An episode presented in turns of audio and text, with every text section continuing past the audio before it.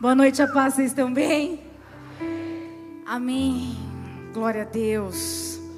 Segunda carta a Timóteo 3, 16 a 17 diz assim: Toda a escritura é inspirada por Deus e útil para o ensino, para a repreensão, para a correção e para a instrução na justiça, para que o homem de Deus seja apto e plenamente preparado para toda boa obra. Tudo que a gente precisa se encontra na palavra de Deus. Um pouco antes do Davi nascer, em 2020, nós decidimos mudar de casa, sair do apartamento e ir para uma casa. Então nós saímos em busca dos móveis planejados. Nós tínhamos um projeto simples, que seria rápido, que estava dentro daquilo que nós poderíamos pagar. Mas nos 45 do segundo tempo, antes de assinarmos esse contrato, surgiu um outro projeto, top, moderno cheio de luzinha. Você abriu um negócio, abriu uma luzinha, você abriu outra luzinha aí. Nós ficamos enlouquecidos com o projeto. E esse projeto, se nós entrássemos na, na parceria, porque tinha mais outras duas pessoas querendo fechar junto com a gente, nós teríamos um grande desconto. Então, aquilo que era muito moderno, que era bem mais caro, ficaria muito perto do projeto simples. Seria viável a forma de pagamento. E nós dois com muita empolgação. Olhando tudo aquilo, estávamos seduzidos por tudo aquilo, nós assinamos o contrato. Uau, que bênção! Uau, olha o que Deus fez por nós. Só que não. Toda vez que eu abro uma porta, Toda vez que eu abro uma gaveta, eu lembro dessa decisão tomada num entusiasmo. Sacou, né? Eu lembro, quase todo dia isso veio à minha mente. Eu já perdoei, tá tudo certo. Mas aquilo que parecia ser bênção se transformou no verdadeiro pesadelo para nós. Nós estávamos vivendo uma pressão para sair do apartamento. Eu precisava ter tudo pronto, mudar antes, arrumar tudo para o Davi nascer. Foi assim? Claro que não. Os prazos não foram cumpridos. O Davi nasceu no meio da pandemia. Eu tive que fazer uma mudança às pressas, porque a gente estava sendo quase expulso do apartamento, que ele tinha sido dado como entrada nessa casa. A pessoa queria vender o apartamento. O pastor estava quase tendo um treco. Eu estava quase tendo um treco amamentando. Foi um desgaste, foi um estresse, foi um verdadeiro pesadelo que poderia ter sido evitado. O pastor fez de tudo, nós oramos, nós repreendemos o mal. O pastor foi na casa, o pastor falou com as pessoas envolvidas. Mas enquanto a gente estava ali buscando, uma saída para estudo, o doce Espírito Santo nos disse: Vocês me perguntaram se esse era o melhor que nós tínhamos para você, se era o que o Pai tinha para vocês. E de verdade, irmãos, eu não me lembro de nós não termos orado ao Senhor. O pastor conta da época dos livros que foi o único momento em que nós fizemos algo em desacordo um com o outro, quando eu não acei, quando eu não senti a paz na parceria que ele queria fazer, ele já contou essa história, que Deus reverteu, mas nós tivemos consequências. Eu não me lembro na nossa história até hoje de haver um outro momento em que nós não paramos para orar. Somente esse. E nós vivemos com as consequências até hoje. Claro que eu estou falando de, um, de imóveis, que eu posso trocar um dia. Mas como isso é sério na nossa vida? Olha o que diz a palavra de Deus. Provérbios 14, 12 diz assim: Há um caminho que ao, ao homem parece direito, mas o fim dele são caminhos de morte. A decisão que você toma pode te levar à morte. Eu não estou nem falando da morte física. Pode te levar à morte espiritual, que é pior, porque você continua vivo. Leva uma situação difícil para toda a sua casa. E estava tudo bem, porque nem tudo o que flui é de Deus. Às vezes as pessoas perguntam e realmente isso acontece. Pastora, está tudo fluindo, está tudo acontecendo para dar certo. Mas nem tudo que está dando certo pode estar agradando o coração de Deus. Certamente, se nós tivéssemos orado, se nós tivéssemos perguntado, Senhor, esse projeto é mais top, é mais moderno. Se nós tivéssemos feito uma pesquisa, se nós tivéssemos perguntado, nós fomos tão seduzidos, nós estávamos vivendo um momento de pressão tão grande então nós agimos por três coisas, e essas três coisas te faz escolher errado. Nós primeiro agimos por necessidade. Eu precisava urgente de móveis planejados, porque eu ia mudar em tempo recorde. Nós estávamos, a segunda coisa, com pressa. Muita pressa. Muita pressa. E nós, está, nós fomos o que?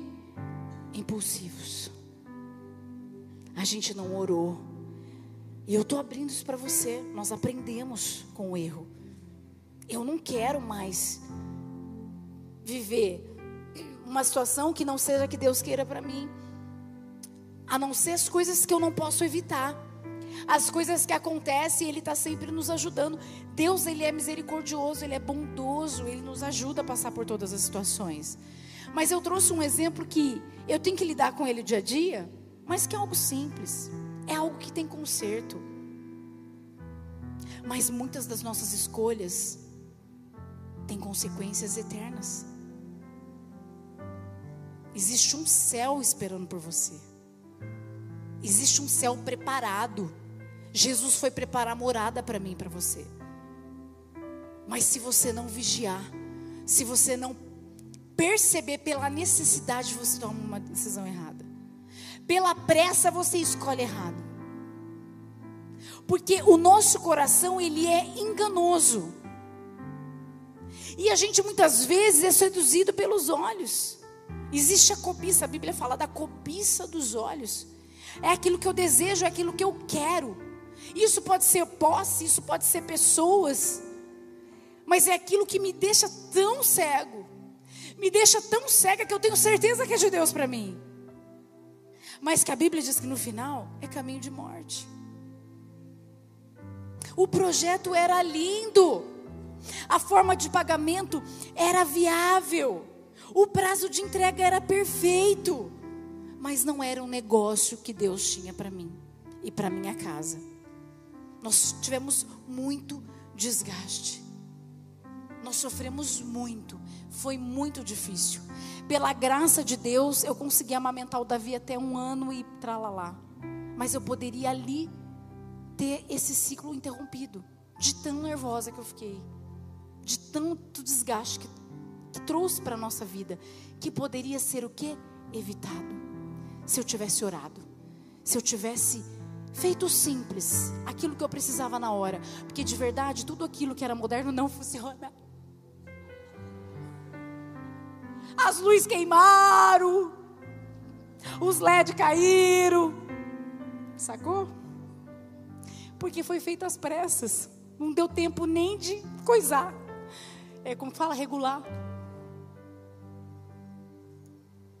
Então, nem tudo aquilo que é bênção, nem tudo aquilo que parece ser, é. E nós temos que mostrar, chamar Jesus para as nossas escolhas. Nós temos que chamar Jesus para as nossas decisões. Nós não podemos aceitar, nós não podemos assinar nada, negociar nada, por necessidade, por pressa ou por impulso. Aguarde o sinal de Deus. Deus ele vai te dar um sinal. enquanto não houver paz no coração, enquanto não houver a casa inteira assim, ó, sim, eu também sinto que é. Deus ele fala com todos, ele, ele principalmente com o casal que ora junto. Ele, ele fala no coração dos dois. Nunca tivemos uma atitude, a não ser essas duas, que os dois não concordassem, não tivesse paz para fazer. Deus, ele dá sinais. Poderia ter impedido, o anjo poderia ter batido lá, falando assim: não assina. Poderia. Mas Deus também testa a nossa fé, testa a nossa obediência. Não para Ele nos conhecer melhor, porque Ele nos fez. Então a decisão que eu vou tomar amanhã Ele já sabe. O meu último dia de vida Ele já escreveu. Nada que você faça surpreende o Senhor. Na realidade, os testes são para forjar a nossa fé é para a gente mesmo se conhecer.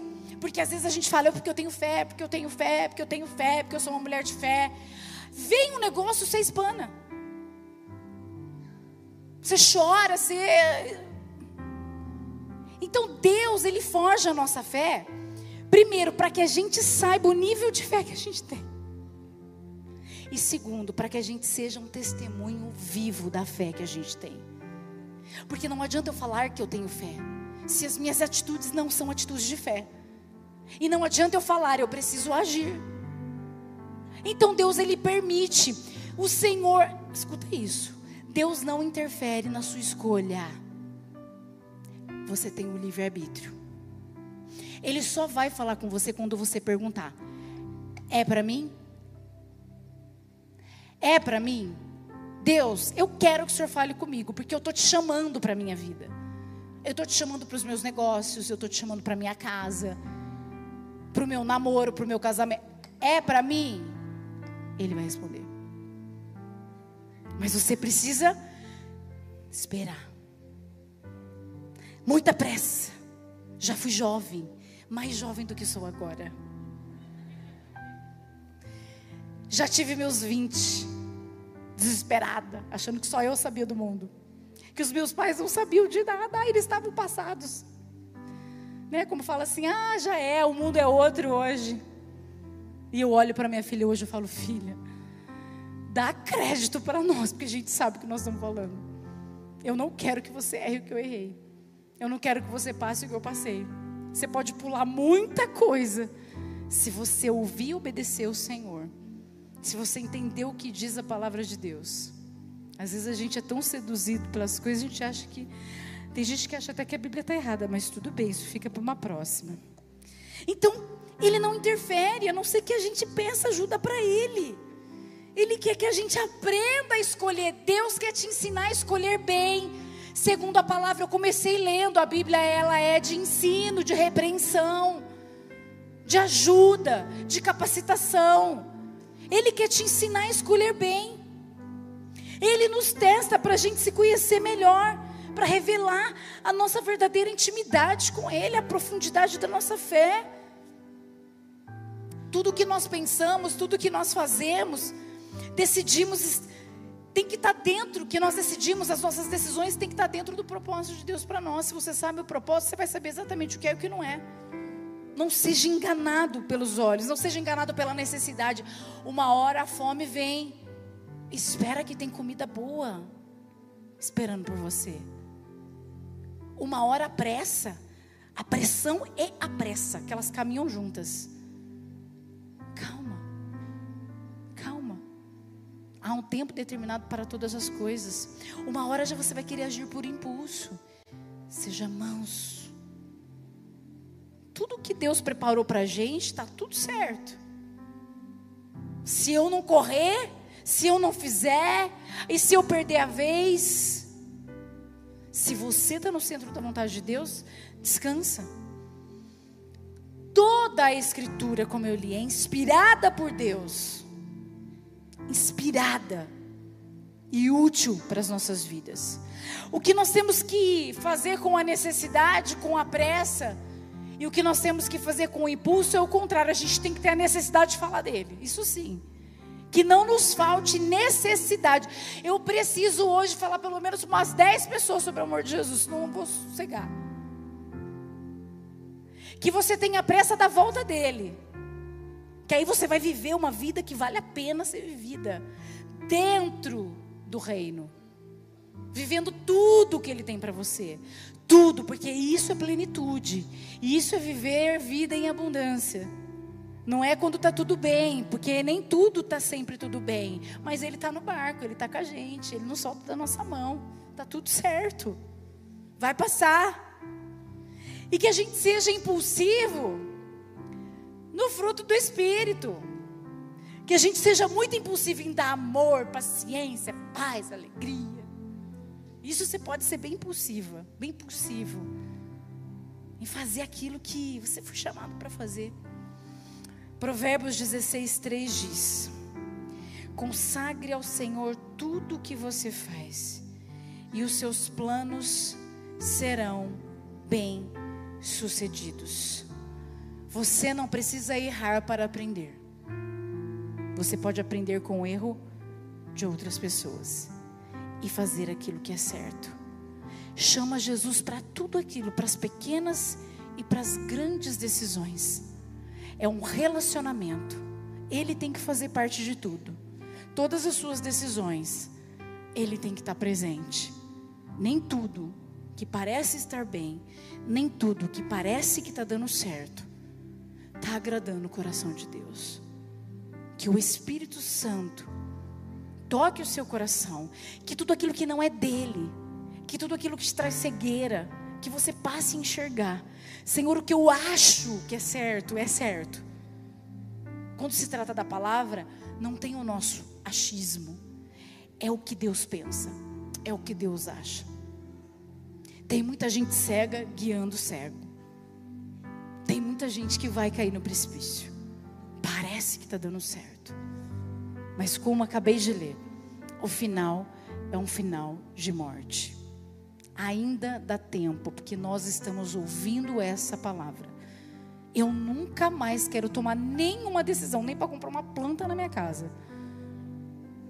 Se Deus não mostrar, é esse lugar, é essa planta, é isso, eu estou nisso, pode fazer. Às vezes as pessoas não sabem diferenciar o que é um passo de fé. Pastor, o que é um passo de fé? Deus pede muitas coisas. A gente está o tempo todo escolhendo. Você escolhe o que você vai, roupa que você vai pôr, você escolhe tudo. Nem sempre. A maior parte das vezes que o Senhor pede para a gente fazer alguma coisa, escolher alguma coisa, nem sempre vai estar tá confortável. Mas como eu sempre falo para quem me pergunta, se Deus falou, pode dar o passo. Pode dar o passo, porque Ele vai pôr o chão. Você nunca vai ter o chão para pisar.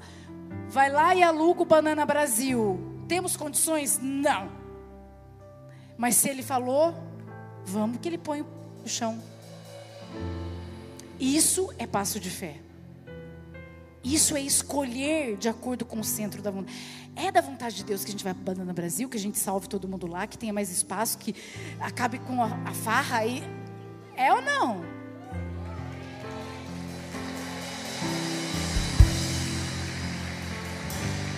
Entendeu? Como devem ser as nossas escolhas? Se Ele mandou, faz. Mas se Ele não mandou,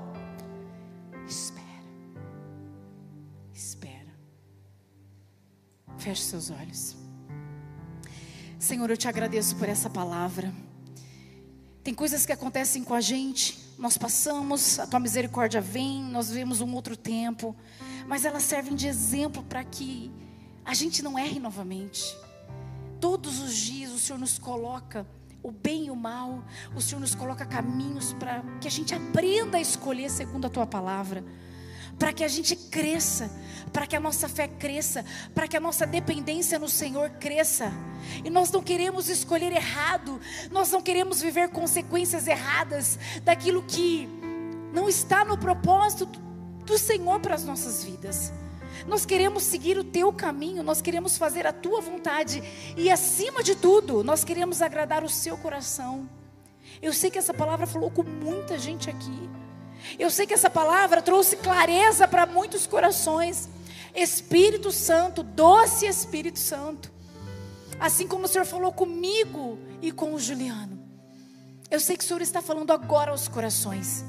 E o Senhor é aquele que caminha conosco quando pedimos a sua companhia. Quando pedimos a sua opinião sobre todas as coisas da nossa vida. O Senhor sempre responde. Abra os ouvidos, abra os nossos olhos, abra o nosso coração, para que a gente não precise errar e pedir desculpa e pedir perdão. O Senhor perdoa quem verdadeiramente está arrependido, mas o Senhor tem vida vida em abundância. O Senhor tem um propósito e nós queremos seguir sem perder tempo, sem ter que ficar caindo e levantando.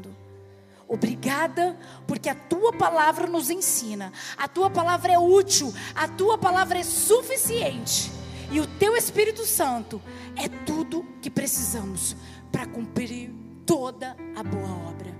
Em teu nome eu te agradeço. Amém. Aplauda o Senhor. Glória a Deus.